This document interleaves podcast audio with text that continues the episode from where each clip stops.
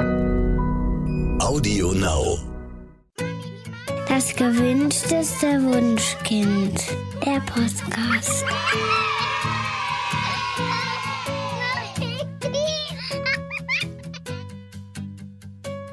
Hallo und herzlich willkommen zu Das gewünschteste Wunschkind, der Podcast mit Daniel Graf und Katja Seide. Bei uns zu Gast ist heute Katja Saalfrank. Herzlich willkommen. Wir freuen uns sehr, dass du mal wieder bei uns bist.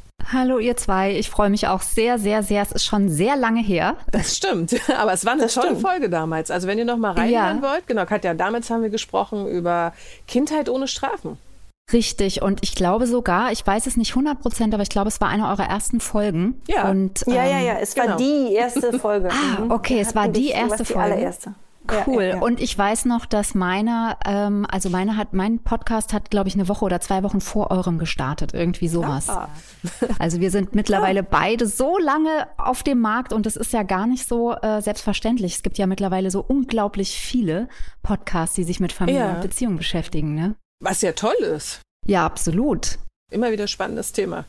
Genau, mittlerweile bei Absolut. 68 Folgen habe ich heute zufällig gesehen. Also toll und es macht immer noch so viel Spaß wie am ersten Tag. Ach, wie schön. Ja, wie, wie viele Folgen hast du gesagt? Ich glaube 68 hatten wir jetzt. 68. Wir Ja. haben gerade die hundertste Boah, gefeiert. toll. also dann müssen es doch, muss es doch ein bisschen mehr Vorlauf gewesen sein. Oder ihr seid einfach Na, oder äh, wir hatten effizienter, öfter genau. Pause Ja, als du, das weiß ich nicht. Ach ja, stimmt, genau. Das kann natürlich auch sein, ja. Ja, na, wir gehen also quasi straight auf die 100 zu. Okay, Katja, ähm, am 15.09., wir haben schon drüber gesprochen, wir wissen gar nicht so genau, wann der Podcast jetzt erscheint, aber am 15.09. erschien oder erscheint im Belz Verlag ein neues Buch von dir. Es heißt Ja. Die Reise zu einer glücklichen Eltern-Kind-Beziehung. Und mit diesem Buch möchtest du gerne Eltern helfen, sich und auch ihr Kind besser kennenzulernen. Also die Reise zu einer glücklichen Beziehung zwischen Eltern und Kindern beginnt damit, dass die Eltern lernen sollen, verschiedene Perspektiven einzunehmen. Ähm, warum ist denn das deiner Meinung nach so wichtig und was können wir dadurch konkret lernen? Ja, also du hast es gerade gesagt, ähm, der Untertitel heißt äh, Dein Kind und dich besser verstehen. Ähm, heißt nicht besser verstehen lernen, sondern besser verstehen. Okay. Ähm, ich unterscheide immer zwischen dem Erfahrungslernen und dem ähm, reinen kognitiven Lernen. Also ich weiß nicht, ob, ob du oder ihr wisst, was ich meine. Ähm, es geht wirklich, finde ich, bei Beziehungen ja tatsächlich um Erfahrungen. Und ähm, wie du gerade gesagt hast, geht es darum, bestimmte Perspektiven einzunehmen. Und ich habe in den anderen Büchern, die ich geschrieben habe, ja sehr, sehr oft über die Perspektive von, von Eltern zum Kind. Also wie entwickelt sich das Kind und was braucht es, ähm, also das Kind zu verstehen, ja, wie es sich entwickelt und was können wir Eltern den Kindern sozusagen für eine Umgebung geben und, und eine Beziehung gestalten. Und jetzt kommt eine weitere Dimension dazu, nämlich die Frage, was brauche ich eigentlich als Erwachsener, um gut auf mein Kind eingehen zu können? Das, ähm, also wo komme ich her?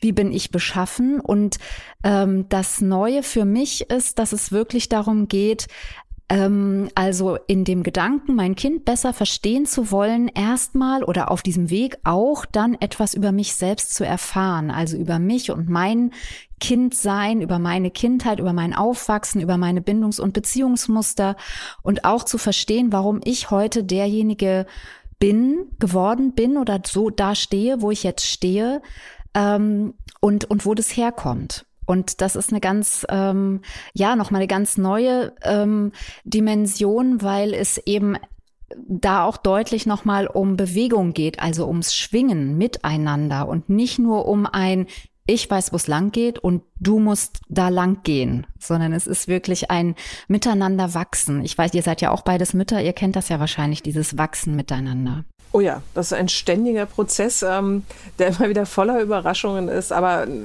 also für mich so die überraschendste Herausforderung im Elterndasein ist wirklich dieses Miteinander zu finden, weil ich tatsächlich ganz am Anfang ähm, auch eher so auf dem klassischen Weg unterwegs war.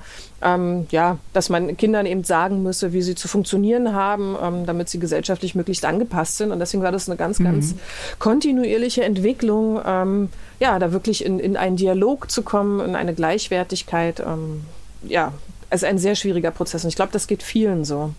Ja, und ich glaube eben auch, dass ähm, ja es ja lange überholt ist letztlich, dass wir irgendwie Rezepte haben und ähm, auch das Verhalten, ähm, also was was Eltern oder Erwachsene dann brauchen, ähm, zu beschreiben, sondern es geht wirklich um ein ganzheitliches Verstehen und ähm, also das und auch um ein Erleben. Ich habe das eben schon gesagt, ja, dass es eben wirklich um eine Erfahrung geht und deswegen ist dieses Buch ähm, also auch, glaube ich, in der Vorbereitung für euch wahrscheinlich nochmal ähm, ja eine ganze Menge Aufwand auch gewesen, weil es wirklich ums Denken und ums Fühlen und um ähm, also es geht ums Denken, Fühlen und auch den Körper letztlich. Und ähm, dieses, das Denken, das kann man ja sozusagen auch abbilden, das in dem Buch, ja, und das Fühlen und der Körper, das kann man ja nur sozusagen beschreiben. Und deswegen gibt es ganz viele Hördateien, Audios ähm, und eben auch Übungen, die eben auch über das Buch ermöglichen, dass man eine körperlich-sinnliche Erfahrung mit sich selbst und diesen Themen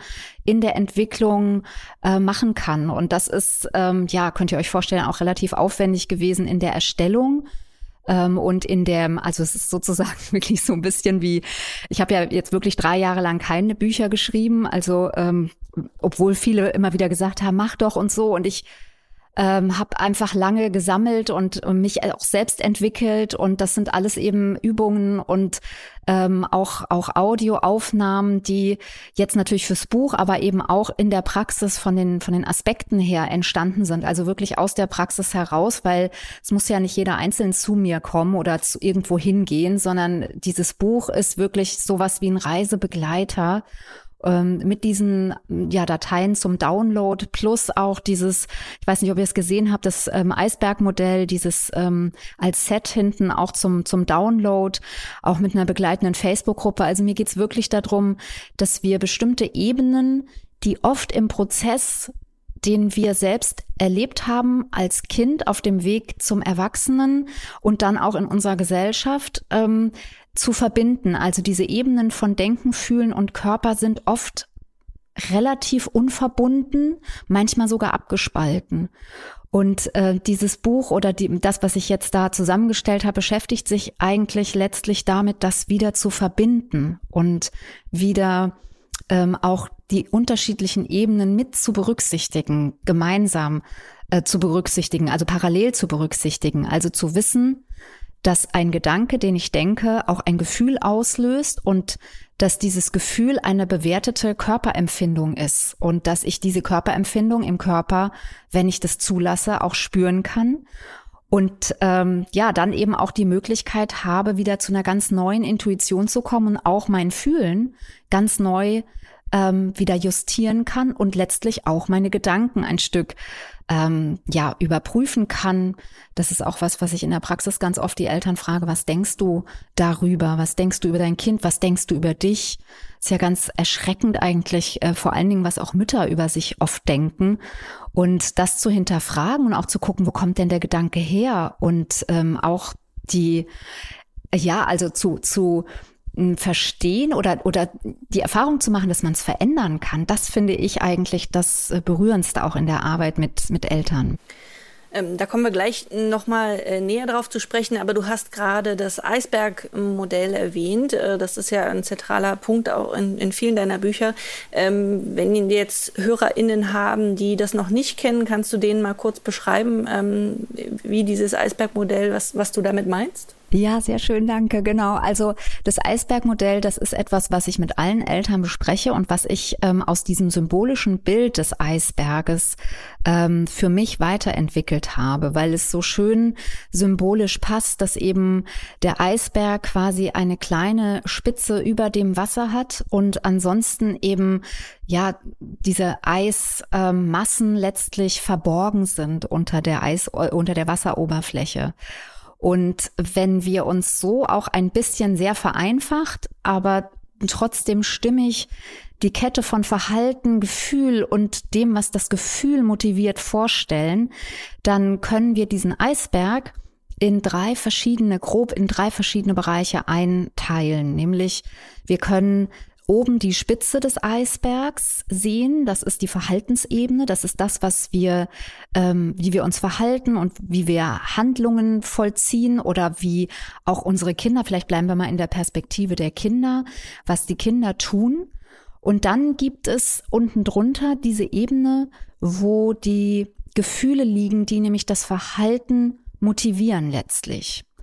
Und das Thema in unserer Gesellschaft ganz häufig, also in, in der Kita oder auch in Schulen, sind die Strukturen häufig noch so, dass wir uns ausschließlich auf das Verhalten von Kindern konzentrieren. Das heißt, ein Kind verhält sich so oder so und das ist, wird dann bewertet als gut oder schlecht oder richtig oder falsch ähm, oder gewollt oder ungewollt. Und es werden Maßnahmen gesucht, um das Verhalten anzupassen. Also einfaches Beispiel. Kind in der Kita stört im Morgenkreis ähm, und dann wird in der Regel irgendwie überlegt, wie kann man das Stören abstellen, dann muss das Kind rausgehen oder es wird auch dreimal verwarnt und wird ihm auch gesagt, wenn du das jetzt, wenn du nicht aufhörst, dann ähm, musst du eben gehen oder dann musst du aus dem aus dem Kreis raus. Ne? Manchmal ist, ist auch die Frage, wie sieht denn das Stören aus? Also haut es oder tritt es oder beißt es oder sinkt es nur einfach dazwischen? Also all dieses sind Verhaltensweisen, die wir auf der Eisbergspitze sehen und wo wir direkt drauf reagieren. Und das Eisbergmodell gibt jetzt die Möglichkeit, eben nochmal sich ein Stückchen mehr damit zu beschäftigen, was eigentlich das Verhalten motiviert. Und dadurch auch den Kindern eine andere Erfahrung zu vermitteln.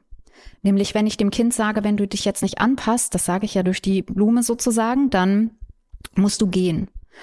Und das, was aber eigentlich passiert, ist ja, dass das Kind das Verhalten ist ja schon das Ende letztlich ähm, der einer Kette. Das heißt, vorher ist ein Gefühl da. Und es gibt gar nicht so viele Gefühle. Wir denken immer, Gefühle sind ähm, so vielfältig und es stimmt auch. Also Gefühle haben, ich stelle mir Gefühle wie Farben vor. Und wir haben ja auch Grundfarben, rot, gelb, grün, blau. Ähm, und dann gibt es aber ganz viele verschiedene Schattierungen. Also kein Rot ist gemischt so wie ein anderes Rot. Ja, also deine Wut, eure Wut sieht anders aus untereinander und auch als meine. Ja, das heißt, wir äh, erleben zwar alle das Gefühl Wut und trotzdem sind es unterschiedliche Anlässe, äußert es sich unterschiedlich, gehen wir unterschiedlich damit um und empfinden wir es auch unterschiedlich. Also manche spüren Wut äh, im Bauch, manche spüren sie wie eine Enge auf der Brust. Und das hat damit zu tun, dass eben diese Grundemotionen, Wut, Angst, Ärger, Schmerz, ähm, Freude ist ja auch eine Emotion, ja, ähm, Scham gehört auch mit dazu, dass die immer sowas wie ein Gefühlscocktail sind.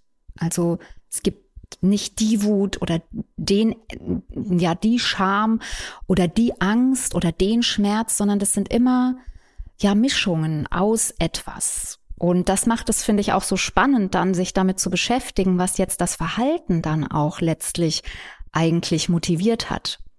Und jetzt kommt noch eine dritte Ebene dazu, die liegt in diesem Eisbergmodell noch weiter unten, nämlich unter diesen Gefühlen, unter den Gefühlscocktail und speist letztlich diese Gefühle, nämlich die Bedürfnisse. Und ich bin ein großer Freund davon, ähm, ja, so, ich sag mal immer so dieses, das Trichter, das Trichtermodell. Also wie, wie nähere ich mich einer Sache? Und ich finde es immer sehr hilfreich, erstmal gar nicht so viele Bedürfnisse aufzuzählen, weil wir haben auch da, so ähnlich wie bei den Grundgefühlen, ähm, gar nicht so viele Bedürfnisse, die, die es gibt, sondern es gibt vor allen Dingen das eine wichtigste Basis, emotionale Basis, Grundbedürfnis, so nenne ich das auch in dem Buch ähm, und auch immer wieder mit Eltern, ist Sicherheit. Sicherheit, Sicherheit, Sicherheit. Und wenn wir in unserem Leben nicht sicher sind, dann gehen alle anderen Bedürfnisse, können wir uns auch nicht erfüllen. Das heißt, das ist das das ist sozusagen die, die Grundessenz unseres Lebens ist die Suche nach der Sicherheit, nach der ständigen Sicherheit auf unterschiedlichen Ebenen, räumlich, emotional, seelisch, ähm, natürlich, ne, und dann sind, gibt es noch zwei große emotionale Basisgrundbedürfnisse, nämlich die Autonomie und die Selbstwirksamkeit als ein Bereich und die Verbindung und die Verbundenheit, die Suche nach der Verbundenheit. Und das alles zirkuliert miteinander. Ja, und ich mache jetzt kurz noch mal die Kette fertig in dem Beispiel. Weil wenn ich jetzt zum Beispiel weiß, die Kita-Kinder kommen ja in einem bestimmten Alter, nämlich in der Autonomiephase, ähm, in die Kita. Das heißt, Morgenkreis ist für die Kinder furchtbar aufregend und ist ja eine ganz große Herausforderung, weil sie müssen unter Umständen eine Tätigkeit unterbrechen, kommen zusammen, sollen sich da einfügen und haben das Bedürfnis A nach Sicherheit, ganz, ganz stark nach Sicherheit, weil sie haben keine Eltern um sich, die sie gut koregulieren können. Sie müssen also alle Gefühle selbst irgendwie halten in ihrem Körper ähm, und in ihren Impulsen. Und sie haben das große Bedürfnis nach Autonomie. Also ich will es selbst tun und ich will mich auch selbst wirksam spüren. Das heißt, ich will dazugehören. Ich will wertvoll sein für die Gruppe. Ich will etwa, ich will eine Bedeutung haben. Also ganz viele Sachen, die, die da ähm, mit reinspielen, wenn die Kinder in die Kita kommen. Und wenn wir uns jetzt vorstellen, dass sie diese ganzen Bedürfnisse, also Sicherheit, Verbindung, Autonomie suchen und auf dem Weg dorthin immer wieder an Hürden kommen, weil sie eben starke Gefühle haben, wie Freude oder auch ja eine Angst, vielleicht eine Unsicherheit, bin ich hier gemocht? Und ähm, wer ist für mich ansprechbar, wer ist mein Ansprechpartner, wo kann ich mich sicher fühlen, dann wird so deutlich eben, dass so ein Verhalten auf der Eisbergspitze in so einem Morgenkreis ähm, etwas anderes als Antwort konstruktiv, wenn wir es konstruktiv angehen, für die Kinder, für die Verbindung, für das, was wir brauchen als in der Entwicklung, anders aussehen sollte eigentlich als dieses, wenn du jetzt nicht dich anpasst, dann musst du gehen. Ähm, okay, das heißt, du, ähm, du, du möchtest anregen, das Verhalten von Kindern jetzt äh, nicht auf die bei der klassischen Erziehung übliche Art und Weise zu interpretieren, sondern eben einen anderen Blickwinkel einzunehmen, also einen Perspektivenwechsel zu machen. Ja. Ähm, mhm. Genau, und ähm, auch mehrere Dimensionen noch, ne? mehrere Dimensionen noch mhm. zu berücksichtigen an dieser Stelle, weil es ist viel, viel mehr als Reiz und Reaktion. Das ist ja, ne, ein Kind tut was und wir reagieren da drauf. Das ist ja sehr, sehr schnell und das ist ja auch oft das, was Eltern so schwer fällt, weil dann auch unsere Impulse dazwischen kommen. Und also das, worum es mir geht, ist zum einen ein Perspektivwechsel. Ne? Das ist dieses Tiefseetauchen, was ich immer in allen Kursen, in den Ausbildungen mit meinen, ähm, also mit den Eltern oder auch mit den ähm, Fachleuten übe richtig, weil es sowas wie einen Impuls gibt, auf einen bestimmten Reiz direkt zu reagieren. Sofort mit der Frage, was kann ich jetzt tun?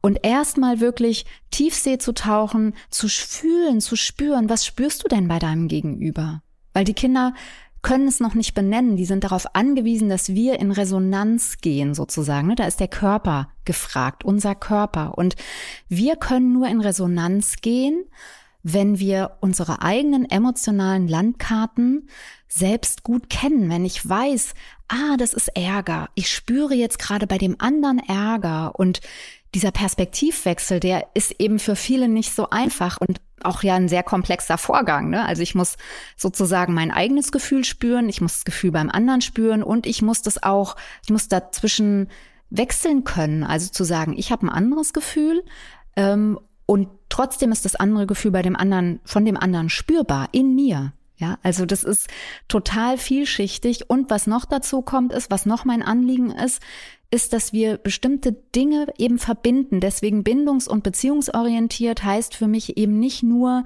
dass wir Bindung als solche berücksichtigen, sondern Bindung ist ein Teil dieses, dieser Perspektive. Wenn ich sage bindungs- und beziehungsorientiert, heißt es bestimmte Zusammenhänge wieder zu verbinden und im Zusammenhang zu sehen und zu interpretieren, um wirklich eine ganze Dimension in diesem Perspektivwechsel zu haben und wirklich auch das zu sehen, was man eben ausschließlich spüren kann, was eben nicht nur sichtbar ist. So nach dem Motto, man sieht nur mit dem Herzen gut. Ja, das Wesentliche ist für die Augen letztlich unsichtbar. Ne? Beziehung ist ja auch nichts, was man in die Hand nehmen kann. Ähm, Katja. Wobei das einigen ähm, Eltern natürlich extrem schwer fällt, wenn, wenn sie jetzt mit ihren eigenen Gefühlen nicht im Reinen sind oder in ihrer, in ihrer eigenen Kindheit irgendwie Gefühle abspalten mussten und jetzt in eine Situation kommen, die, die sie wütend macht mit ihrem Kind, also in der sie wütend auf ihr Kind sind. Ähm, dann glaube ich, dass es ihnen sehr, sehr schwer fallen wird, ähm, äh, sich in, in ihr Kind hineinversetzen zu können und mitschwingen zu können und da irgendwie die Not des Kindes tatsächlich spüren zu können, weil sie eben ihre eigene Not fühlen. Ihre eigenen ja. Gefühle gar mhm. nicht. Mhm. Ja. Also ich, ich, das klingt total toll, ja. ja, wie du das jetzt so sagst, aber ich, also ich, ähm, ich kenne mehrere Eltern, die zum Beispiel, weiß ich nicht, ähm, total wütend werden, wenn ihre Kinder einfach nicht die Hausaufgaben ja. machen. Ja, absolut, du? absolut. So. Und, und dann und dann innerlich so hart mhm. werden und sagen, boah, mhm. ähm, was, was ist denn hier los? Und dann, und dann wirklich nicht mehr keine Verbindung mehr zum Kind haben, sondern einfach nur noch wollen, dass das Kind jetzt funktioniert. Ja, du hast völlig recht. Und weißt du, was da passiert, wenn man hart wird? Verliert man nicht nur die Verbindung zum Kind, sondern eben auch zu sich selbst. Das, und darum geht es letztlich. Also, dass wir die Erfahrung machen, wie wichtig es ist, mit uns selbst in der Anbindung zu sein, in der Selbstanbindung zu sein, um dann auch mit dem Kind sich wieder verbinden zu können. Und du hast völlig recht und, und ich weiß es nicht, wie es bei euch ist. Ich glaube, wenn wir anfangen, Eltern zu sein, Vater, Mutter zu sein, dass wir genau diese Erfahrung einfach machen. Wir haben bestimmte Gedanken, wie es sein soll. Wir haben bestimmte Bindungs- und Beziehungsmuster selbst erlebt und wir haben vielleicht der eine so, der andere so Situationen erlebt, Konstellationen erlebt, wo es notwendig war für das kleine System, als wir klein waren, als wir Kinder waren, ähm, Strategien zu finden, die es uns möglich gemacht haben, einen bestimmten Schmerz nicht zu fühlen, bestimmte Gefühle nicht zu fühlen und diese Strategien, die waren damals sehr hilfreich, weil sie haben unter Umständen dazu beigetragen, dass wir, ich sag's jetzt mal, wirklich auch so, wie sich's oft anfühlt, dass wir überlebt haben. Und jetzt erstmal nur zu verstehen und zu spüren, dass ich eine Verbindung verliere, ist schon ganz, ganz viel. Also zu wissen, ich, ich werde ganz hart. Ne? Du hast das eben so, so gesagt, ne? weil wir es von außen so wahrnehmen. Und das Spannende ist ja nicht, dass wir das nur wahrnehmen, sondern wichtig ist ja, dass derjenige, dem das passiert, dass er spüren kann, jetzt werde ich ganz hart. Und in dem Augenblick, wo das schon, also in der Selbstbeobachtung, in der Selbstwahrnehmung möglich ist, beginnt schon wieder sozusagen die Vernetzung, die Verklickung, die Verbindung wieder hin zu dieser emotionalen Landkarte. Und dabei soll dieses Buch oder dabei ist es mir ein Anliegen, Möglichkeiten zu geben, ähm, wieder in, in, so eine, in so eine Selbstwahrnehmung zu kommen. Denn heute sind die Strategien, die wir uns als Kind also die haben wir uns ja nicht bewusst zurechtgelegt. Das ist ja etwas, war auch sehr, sehr sinnvoll, was die Psyche da macht, ja. Ähm, eben, wie gesagt, für die Situation. Nur heute nimmt es uns ganz, ganz viel an Farbe des Lebens. Nicht nur mit den Kindern im Übrigen, auch in dem Erleben von anderen Beziehungen und im Erleben von, von dem, was die Welt zu bieten hat. Also wenn wir in Stress geraten, dann werden wir hart und dann verengt sich auch unser Blickfeld. Also wir sehen nicht mehr den Hasen, äh, der im, im Park springt, den ich morgens zum Beispiel bei meinem Morgenlauf sehe oder wir sehen nicht mehr, wie sich Wolken verändern. Wir nehmen unsere Umwelt nur noch sehr ähm, isoliert wahr. Und ähm, dieses sich zu öffnen und eben wieder weich zu werden. Und weich ist die Voraussetzung auch für in Schwingung kommen, also zu schwingen mit sich und mit dem Kind. Und es geht nicht darum, das von heute auf morgen zu machen. Deswegen heißt das Buch auch die Reise. Und meine Kinder sind jetzt zwischen 22 und 27. Und ähm, also ich sag mal so, meine Reise als Mutter ist vielleicht sozusagen jetzt nicht mehr so im Vordergrund, weil ich bleib natürlich immer Mutter und trotzdem sind meine Kinder jetzt auch für sich selbst verantwortlich. Und trotzdem geht ja die Reise als Mensch in der Persönlichkeitsentwicklung immer weiter. Und ähm, es ist so spannend, wenn wir sozusagen liebevoll beginnen, auf uns und auf unser inneres Kind, also diese inneren Anteile zu schauen und ähm, also ich werde jetzt 50 dieses Jahr, vielleicht darf ich das mal sagen.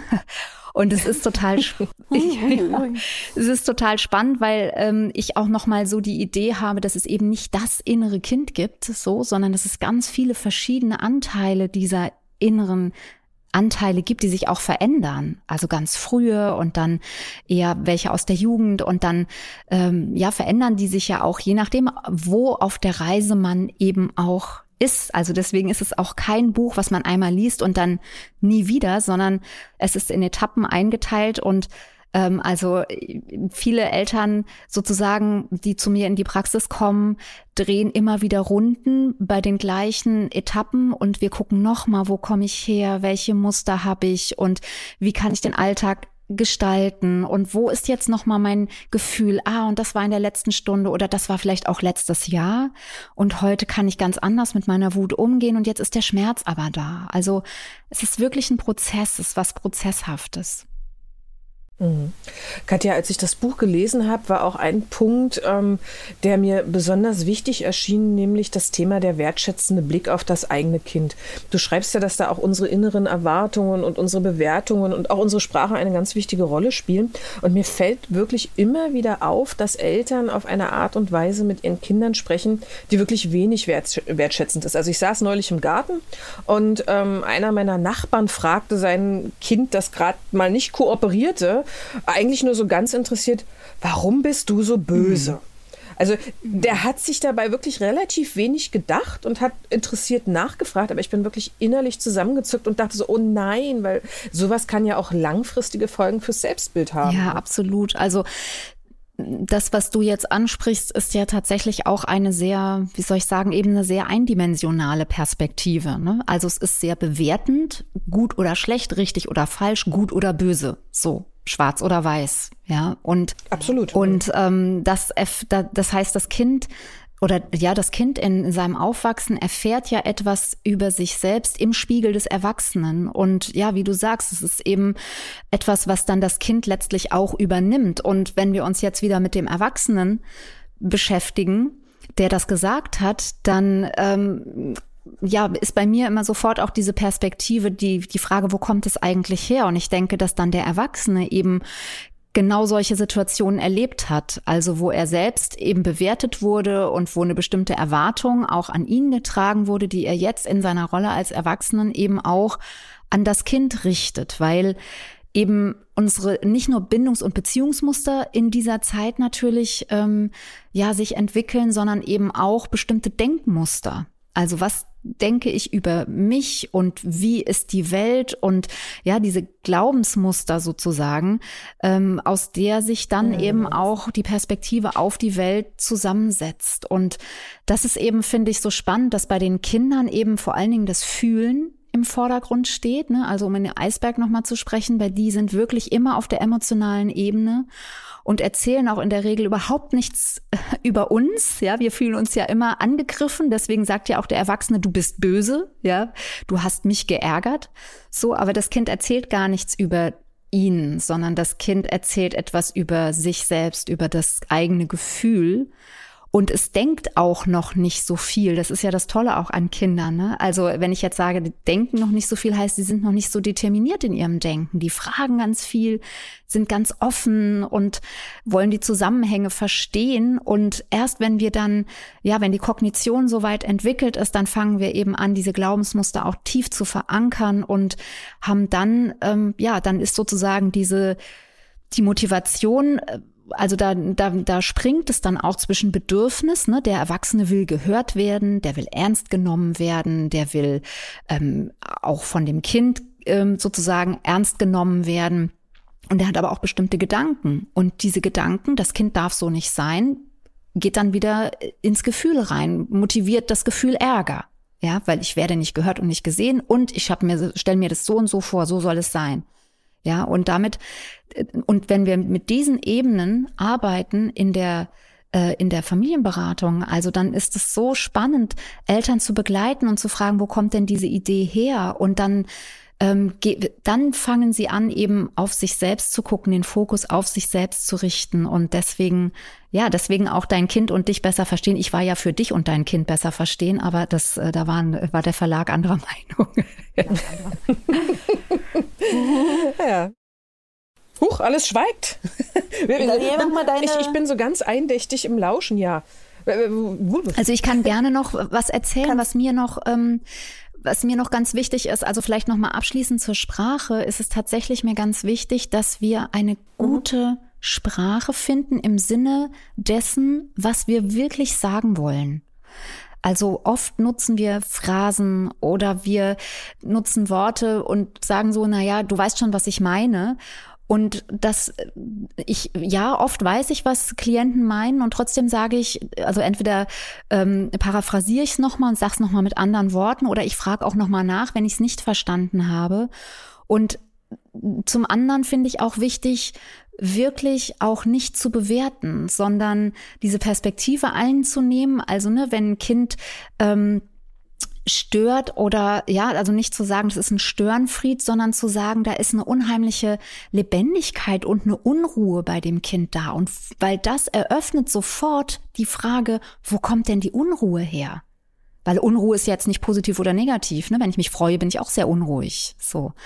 Also, und das, das ist etwas, was ich mir wirklich wünsche für uns innerhalb der Gesellschaft, dass wir mit Sprache nochmal anders umgehen, weil es einfach eine, ähm, ja, weil, weil Sprache wirklich auch etwas ist, was ja unsere Welt schafft, also schafft Realitäten, ja, und es bildet sozusagen eigentlich innere Bilder im Außen ab. Und deswegen bin ich ja auch immer ja so sehr ähm, kritisch äh, gewesen, schon alleine bei dem Wort Tyrannenkinder, ja, oder ähm, ja. auch Helikoptereltern mhm. oder sowas, ja. Also ohne jetzt diese Diskussion aufmachen zu wollen, wobei ich auch sehr gerne mit euch darüber reden wollen würde.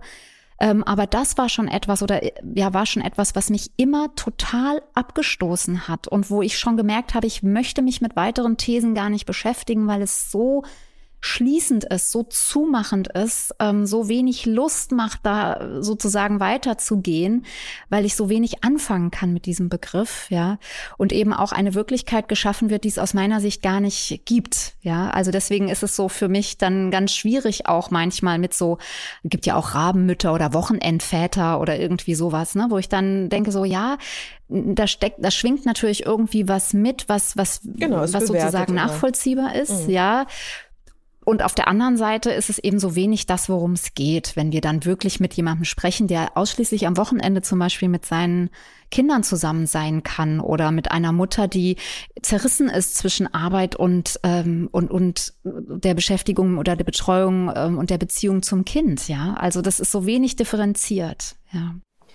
Jetzt hast du gerade schon die, ähm, die Tyrannenkinder angesprochen, da würde ich gern noch mal einhaken. Also ähm, wir wissen ja mittlerweile, dass ähm, kindliche Aggressionen einfach ein normales kindliches Verhalten auch sind. Aber ähm, gesellschaftlich ähm, werden ja Kinder, die wüten und die schreien und toben, äh, ja immer noch als, ähm, weiß ich nicht, verzogen oder un, ungezogen abgestempelt. Ähm, kannst du den HörerInnen nochmal ähm, kurz erzählen, wie Aggressionen eigentlich entstehen, also warum und, und ähm, warum wir sie als Bestandteil der normalen Entwicklung betrachten? Ja, also ähm, Aggression ist etwas, also Jesper Juhl hat dazu auch ein wunderbares Buch geschrieben, was mich damals schon sehr inspiriert hat und auch ähm, ja fast so auch so philosophische Gedanken irgendwie hat und ähm, für mich ist es ja auch immer ähm, auch das wieder sozusagen der Perspektivwechsel oder die Verbindung von Dimensionen und, und Perspektiven eben nicht nur Gedanken zu haben darüber, was Aggressionen sind, sondern ganz gezielt auch in die Praxis zu gehen. Wie kann ich damit umgehen? Wie kann ich darauf reagieren? Was bedeutet das? Und ähm, um, um eben zu schauen, wie kann ich damit umgehen, ist es erstmal wichtig, es besser zu verstehen. Ja, das ist ja also Kinder besser verstehen ist ja der Claim sozusagen über allem, was ich mache und ist halt deshalb so wichtig, weil es auch nochmal entschleunigt. Also bevor ich auf eine Aggression reagiere, da sind wir wieder bei Reiz und Reaktion. Und oft ist es ja so, dass Erwachsene eben auch wieder mit einer Aggression auf ein aggressives Verhalten von Kindern reagieren. Ja. Also Aggressionen und ähm, also Aggress ähm, Aggression und aggressiver im Impulse sind aus meiner Sicht ganz entscheidend und sind sozusagen die Folge letztlich von Wut oder Schmerz oder Ärger oder Trauer, also von einem starken Gefühl. Und es ist eine Abgrenzungsenergie, die sagt, stopp, bis hierhin und nicht weiter. Und das Spannende finde ich, dass es in einer Entwicklungsphase bei den Kindern, und das ist oft irritierend, eben auch ähm, einen Aspekt gibt, der was Verbindendes hat. Also wenn die Kinder zum Beispiel auf den Spielplatz gehen und ähm, erstmal die Schippe mit der Schippe äh, und gefühlten 100 Stundenkilometern auf das nächste Kind zu rasen und ähm, dem Kind das auf den, auf den Kopf hauen und äh, dann sofort der ganze äh, Spielplatz guckt. Also ich weiß noch, dass das auch eine furchtbare Situation irgendwie für mich als Mutter war. Und dann zu verstehen, dass das unter Umständen eben sowas wie Hallo, hier bin ich ist. Also das heißt, es ist eine Abgrenzungstendenz oder ein Kontaktaufnahmeversuch, weil die Kinder es häufig noch nicht eben, die, die wissen ja noch nichts um die Konvention und können das auch noch nicht so gut. Also die Hand zu reichen oder zu sagen, guten Tag. Also es ist ein starker Impuls gepaart mit einer starken Emotion, die eben auch sein kann, hey, habe ich gestern gesessen und hallo, wie geht's? Also es könnte die Mischung sein, ja. Und äh, und dann kommt da eben raus, ich hau dir das auf den Kopf. Und dann sind wir natürlich ganz doll erschrocken und fangen an zu erziehen. Also es macht man nicht, vor allen Dingen, weil uns dann ungefähr 200, gefühlt 200 Augenpaare anstarren und äh, Riesenfragezeichen äh, in der Luft hängen, so wie reagiert sie denn jetzt, ja? Ähm, und das ist natürlich auch ein Druck, der ganz furchtbar ist. Und äh, deswegen ist mein Anliegen, dass wir das, dass wir alle gut miteinander dann auch umgehen in so einer Situation und eben, was die Kinder dann brauchen, ist eine Koregulation. Und Koregulieren, also eine Regulation von diesen starken Gefühlen und auch eine Begleitung letztlich dabei wieder ein bisschen das kleine Systemchen runterzufahren. Also ob das jetzt eine Freude ist, weil ich freue mich, dass das Kind da ist und habe drauf geklopft oder weil ich sage, stopp bis hierhin und nicht weiter, du hast mir gerade meinen Bagger weggenommen. Ähm, ne, und das sind ja auch unterschiedliche ähm, Altersstufen.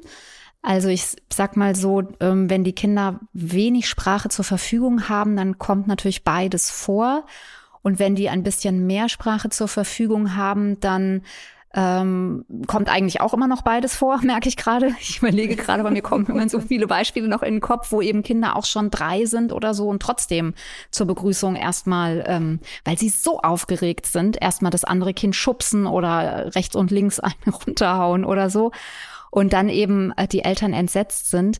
Aber wichtig ist eben, dass die Kinder nicht in ihrem Verhalten dann bewertet werden, sondern dass sie begleitet werden dabei und in der Regel wissen die Kinder, dass Hauen oder Schubsen auch wehtut. Und ähm, ja, wir sind dann eben oft so sehr moralisierend an der Seite der Kinder und ähm, das, was wir machen können, ist tatsächlich erstmal nur beschreiben, ne? zu, also zu, zu übersetzen, zu sagen, guck, oh wei, der hat sich geärgert, ne? das ist sein Bagger und der wollte das nicht. Ne?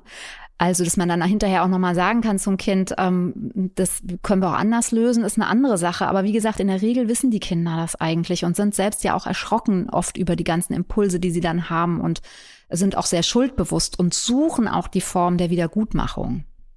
Ja, Katja, ähm, lass mich mal kurz einhaken. Ich, äh, ich bin letztens ähm, angesprochen worden von einem, von einem Kaffeebesitzer, der äh, in seinem Café, also der weiß, dass ich da Ratgeber schreibe, ähm, und der hat beobachtet, wie ein dreijähriges Kind äh, vor Wut mhm. seine Mutter gehauen hat. Und ähm, der war so ähm, ungehalten darüber, dass dieses Kind sich das getraut hat und dass die Generation der heutigen Kinder ähm, das einfach machen dürfen. Also er konnte gar nicht verstehen, dass die Mutter, die hat da relativ liebevoll drauf reagiert. Ich war nicht dabei, er mhm. hat es mir nur erzählt. Ähm, und er meinte, wollte jetzt von mir hören, ähm, da, dass das von der Mutter nicht okay war. Ähm, jetzt war ich so verwirrt von seiner Anfrage, dass ich im Prinzip spontan gar nicht, gar nicht antworten konnte. Jetzt würde ich gerne wissen, was hättest du dem, dem denn Puh, gesagt? Also du hast eine Anfrage per Mail bekommen von ihm? Nee, Ach, nee, der, der, hat mich angesprochen. Mhm. Also das äh, Tolle das ist ja, dass ihr auch so tolle ja. Bücher geschrieben habt, ja. Und wir können ja, also ich rege immer erstmal an, ähm, also ich sage immer, ich, ich gerne ein Buch mal zur Hand nehmen. Und ähm, weil es ja tatsächlich auch um eine Dimension geht. Also so wie du es jetzt gerade beschreibst, habe ich halt das Gefühl, dass er auf einem ganz anderen Planeten unterwegs ist. Und ähm, das ist halt, ja. ist halt schwierig, da was Schnelles zu sagen. Ne? Und ich Genau, und ich ja, also eben. wenn ich habe ja auch diese, diese, ähm, wie soll ich sagen, diese schnellen Begegnungen, die aber auch unheimlich schön sein können, wenn man jemanden hat, der wirklich interessiert ist. Also das heißt, das wäre so das Erste, was für mich wichtig wäre, wäre, hast du wirklich Interesse? Also darf ich dir wirklich was dazu sagen? Dann müssen wir uns aber mal kurz hinsetzen. Also das, ich sage, ich meine jetzt nicht für eine Stunde, aber zehn Minuten und wirklich auch so, und dann würde ich, wenn dann Also wenn sozusagen, also es ist ja häufig auch so, das kannst du jetzt vielleicht nochmal sagen, dass die Menschen einfach so viel Ärger aufgestaut haben, dass sie es einfach in unsere Richtung geben wollen. So. Und dann ist es halt manchmal nicht ja. konstruktiv. Dann kann man, dann fange ich oft an, einfach zu spiegeln und kurz zu regulieren, dass ich sage, oh, das hatte ich aber ganz schön geärgert, ja. Mhm. Und dann haben alle geguckt und so weiter. Mhm. Ah ja, und ähm, es war dir dann zu viel auch. Ah ja, mhm. und so. Ähm, und wenn dann noch ein weiter, also ich frage auch manchmal, gibt es wirklich eine Frage auch dazu? Weil oft, wie gesagt, ist es nur eine Entladung und es kommt gar keine Frage. Genau, eigentlich und, ist nur Zustimmung gewünscht, ne? Ja, Genau, genau, ist eigentlich nur Zustimmung gewünscht. Und ich bin mittlerweile jetzt ja mit 50 fängt man dann an, auch an der Stelle ein bisschen gelassener zu werden, vielleicht.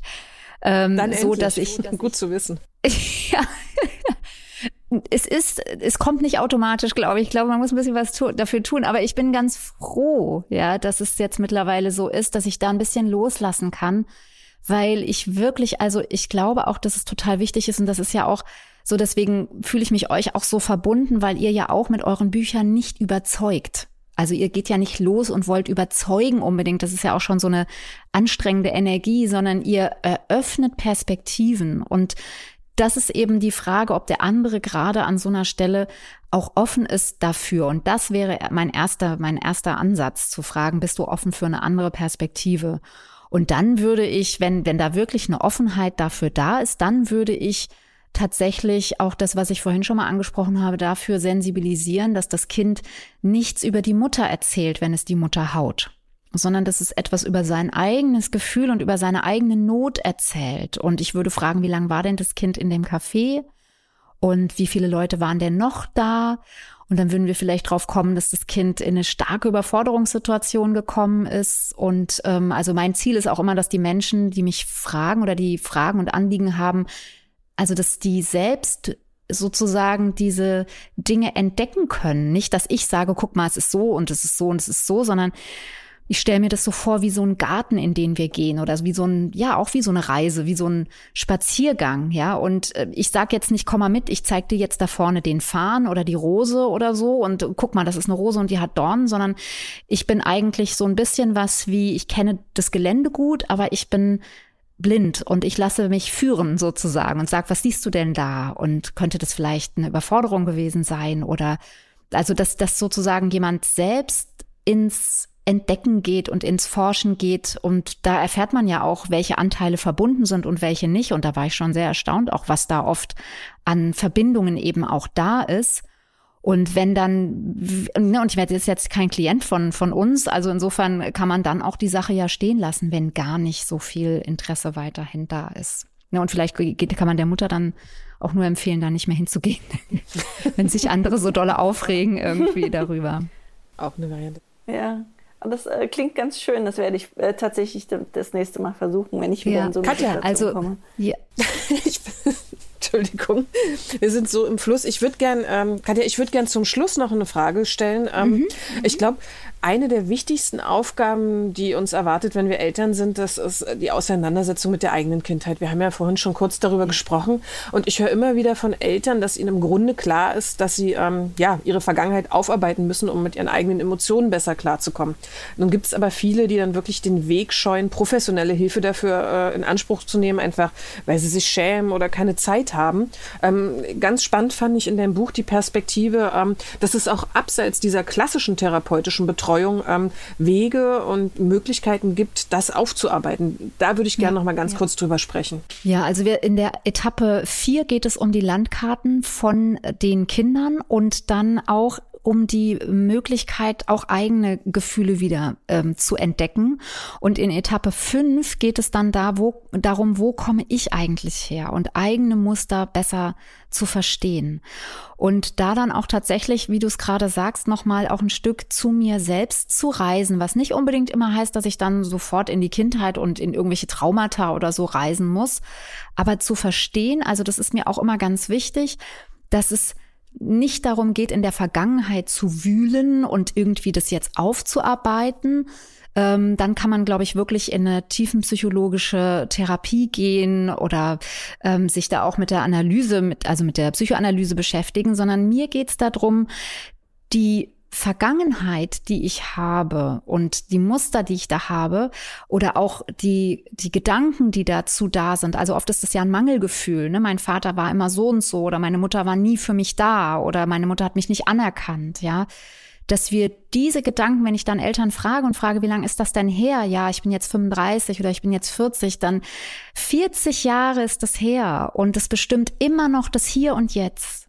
Und das wäre eben so gut aufgrund dessen, dort nochmal hinzugehen und zu gucken, was ist denn da eigentlich passiert und dann auch ähm, ja aufgrund des Verstehens der Vergangenheit erstmal wirklich zu verstehen, ähm, auch dann die Möglichkeit zu haben, das hier und jetzt nochmal anders zu gestalten. Und da gibt es eben ja bestimmte Übungen. Also du hast es angesprochen, das ist auch wirklich ein, ein Kapitel, was sozusagen geschrieben gar nicht so viel hat, aber wo es wirklich um eine eigene innere Arbeit geht, wo wir dem, dem eigenen inneren Kind so also das ist ja ein, ein, bekanntes Konzept ne? Aber was was wo wir dem noch mal begegnen dürfen in Form von Audios wo viel mit Imagination gearbeitet wird weil wir wir wissen heute dass eben letztlich ganz ganz viel auch im ähm, impliziten Gedächtnis gespeichert ist ja und ähm, wir können mit diesen Bildern arbeiten und können quasi nachträglich uns selbst auch mit Situationen ein Stück versöhnen und loslassen. Das ist das Ziel. Also, dass wir nicht mehr in einer Wut verharren, die dann zu einem Schmerz führt und die dann eben auch dazu führt, dass wir ja verharren, dass wir zumachen. Das ist wie im, im heutigen Leben, ne? wenn unser Kind so starke Gefühle hat, dass wir dann zumachen. Das hängt miteinander zusammen. Ja, und die Verbindung zu uns selbst wieder aufzunehmen, auch nochmal, ja, bei manchen ist das auch mit einem bestimmten Schmerz nochmal verbunden. Und auf der anderen Seite eben, heute sind wir ja nicht mehr klein und hilflos und ähm, müssen nicht mehr verharren in einer Abhängigkeit, sondern heute sind wir erwachsen. Wir haben, wir sind herangereift. Wir haben die Möglichkeit auch zu überprüfen, ist es wirklich wahr? Ist es wahr, dass ich zu doof bin fürs Abi? so wie mir das gesagt wurde. Das jetzt schon mein kindliches Selbst ist da schon ein bisschen älter gewesen, ja. So und und dann ähm, wirklich daran zu arbeiten, zum einen Gedanken zu verändern und zum anderen eben auch noch mal dem Menschen zu begegnen, der mich so verletzt hat, auch zu begreifen, dass dieser Mensch selbst ein verletztes Kind ist, was äh, mit seinen Wunden, ja, meine Eltern sind Kriegsgeneration, also Nachkriegsgeneration auch oder na ja, gar nicht mehr nur Nachkriegsgeneration ähm, da sind ja, also die waren ja oder sind auch ja oft meilenweit davon entfernt, auch überhaupt über das zu sprechen, was passiert ist. Ja, und ähm, zu wissen, dass eben da wenig Zugang eben war und dann eben auch sich damit zu versöhnen ähm, und darum, wie soll ich sagen, traurig zu sein, dass das so war einerseits und auf der anderen Seite, also ein sowohl als auch. Ja, und wenn ein sowohl als auch stattfindet, also es war so, wie es war und es war so, weil meine Eltern oder derjenige so, so für sich auch das Beste machen konnte, nur wie er es eben machen konnte und und zu wissen, damals war ich klein und abhängig und heute kann ich es anders machen. Also ganz viele uns statt abers und dann wirklich in sowas, ja, in was Loslassendes zu kommen und dann ein Neubeginn zu machen und diese Gefühle nochmal auch zu erkennen im Zusammenhang, den Schmerz zuzuordnen und die Gefühle nochmal auch neu zu bewerten und immer wieder und das das Problem oder was heißt Problem, das ist auch schon ein doofes Wort, ja, also die, die der weshalb es für uns im Alltag oft mit den Kindern schwierig ist, ist ja, weil eben diese Gefühle, die wir damals in uns gespeichert haben, angerührt werden durch die Gefühle, durch die starken Gefühle, die die Kinder haben. Und das ist sozusagen dann wieder die Verbindung. Also ich mache die Arbeit mit mir selbst und lerne mich selbst besser kennen und bin dann im Kontakt und in der Perspektive, im Perspektivwechsel mit meinem Kind dazu ähm, aufgerufen, eigentlich jeden Tag, ja, äh, mit meinen eigenen Gefühlen auch zu arbeiten und darf dann eben ja, diese, diese Gefühle wieder neu sortieren. Und dafür braucht es einen Raum, einen, einen Spalt zwischen Reiz und Reaktion. Und ähm, ich weiß nicht, ob ihr es gelesen habt, aber ich habe ja sowas, ähm, also ich, ich brauche ja immer Bilder. Das, sind, das Buch ist auch voll von Sprachbildern. Und ähm, ja, das ist einfach auch, ich habe, ja, und ich habe eben auch schon den Garten oder diesen, diese Reise genannt, ne, die, die wir machen zusammen. Und ich habe diesen, habe eine eine Form von USB-Stick entwickelt. Also ich stelle mir das vor wie so ein USB-Stick, den der wenn, also habe ich das für mich auch gemacht, wenn ein starker Reiz von außen kommt. Ne, mit vier Kindern könnt ihr euch vorstellen, ihr habt ja auch eine Menge, ähm, dass da einfach so sagen, immer ja. wieder Stresssituationen sind. Und diese Stresssituationen, die führen dazu, dass ich aus der Verbindung mit mir selbst rauskatapultiert werde. Und der USB-Stick sozusagen hilft mir erstmal vom Bild her wieder sozusagen meine Festplatte ein bisschen zu sortieren. Und ähm, U steht für Unterbrechung. Das heißt, ich unterbreche mein eigenes Tun. Also ich stelle die Taschen, die gerade in meinen Händen sind, auf den Boden und lasse äh, die Tiefkühlkost Tiefkühlkost sein und ähm, unterbreche diese Situation, indem ich wirklich ähm, mich dazu zwinge. Da gibt es auch ganz viele Hinweise im Buch, wie man das machen kann, wie man sich wieder sozusagen zu sich holen kann. Dann S, also USB, S ist die Selbstanbindung. Da gibt's dann die Möglichkeit, wirklich auch ganz kleine Übungen, ganz kleine Brücken zu finden, wieder in die Selbstanbindung zu kommen, in eine minimale Selbstanbindung. Und das dritte ist das B, nämlich die Bewegung dann wirklich in Bewegung zu kommen. Ne? Wir hatten anfangs das Gespräch, da habt ihr gesagt, man wird so hart, genau. Und hart heißt auch immer, ich verharre und ich erstarre. Und es ist so wichtig, wenn wir unterbrechen und in die Selbstanbindung kommen, dass wir dann auch in eine Bewegung kommen. Ja, und das ist sozusagen dann auch wieder von den eigenen Mustern eben hin ganz aktuell in das heutige Hier und Jetzt mit unserem Kind. Ich kann mir vorstellen, dass jetzt ganz viele unserer HörerInnen vor ihrem Empfangsgerät sitzen und ähm, sagen, da habe ich jetzt wirklich richtig Lust drauf, das selber mal auszuprobieren. Du hast ja gesagt, ähm, ja, im Buch ganz viele Bilder auch drin und auch ganz viele Audiodateien mit ganz vielen verschiedenen Übungen und Inspirationen. Also wir können es wirklich ähm, ja, empfehlen von Herzen, die Reise zu einer glücklichen Eltern-Kind-Beziehung. Und unser Lieblingsverlag hat uns natürlich auch wieder Verlosungsexemplare zur Verfügung gestellt. ähm, ihr könnt ähm, ja nach Erscheinen des Podcasts eins auf Facebook gewinnen, eins auf Instagram. Und äh, wenn ihr gar nicht in den sozialen Medien unterwegs seid, könnt ihr uns gerne eine E-Mail schicken äh, an wunschkindblog.gmail.com. Ähm, schreibt einfach im Betreff Katjas Reise oder was immer ihr möchtet. Und dann verlosen wir unter allen Einsendern und Einsenderinnen ein Exemplar dieses wirklich tollen Buches. Wir verlinken euch in den Show Notes auch nochmal einen Link, dass es auch äh, findet und auch von Jesper Juhe, das Buch Aggression, was wir beide auch ganz, ganz hilfreich fanden, Katja und ich. Ähm, ja, Katja, wir danken ja, dir, dass toll. du heute bei uns zu Gast warst. Es war wie immer total inspirierend und ich könnte, also wenn man mich ließe, noch mindestens drei Stunden mit dir reden. Leider ist unsere Ja, das müssen wir nochmal machen. Das ja, sollte nicht wieder erst drei Jahre dauern, nein, oder? Nein, das machen wir unbedingt. Also ich glaube auch, ähm, das Thema Tyrannenkinder sollten wir unbedingt mal aufgreifen. Das ja, ist bitte. ja aktueller denn je in den letzten Wochen in den Medien gewesen. Ähm, ja, lass uns darüber sprechen.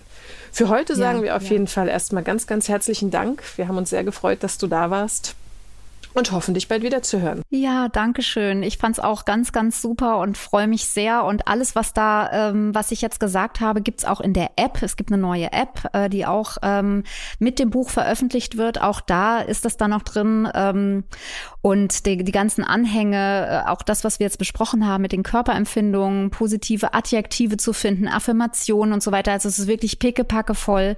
Und ich danke euch, dass ihr dieses Buch in, in euren Podcast mit reingepackt habt und mich eingeladen habt. Vielen, vielen ich Dank. Ich fand das wirklich wunderbar. Wir freuen uns sehr. Also, Danke. bis zum nächsten Mal. Wir sagen bis zum nächsten euch, Mal. Bis zum nächsten Mal, ihr Lieben. Tschüss. Tschüss. Tschüss.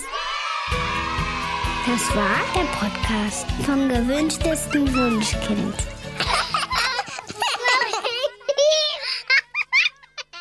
Und zum Schluss möchten wir euch noch einen Podcast vorstellen und dafür lassen wir am besten die Hosts selbst zu Wort kommen. Hi, in unserem Podcast Long Story Short stellen wir in jeder Folge vier Bücher vor, von denen wir total begeistert sind und von denen wir euch natürlich gern überzeugen wollen. Jeder von uns hat allerdings nur 60 Sekunden Zeit pro Buch. Das heißt, es geht schnell und es wird danach auch noch diskutiert.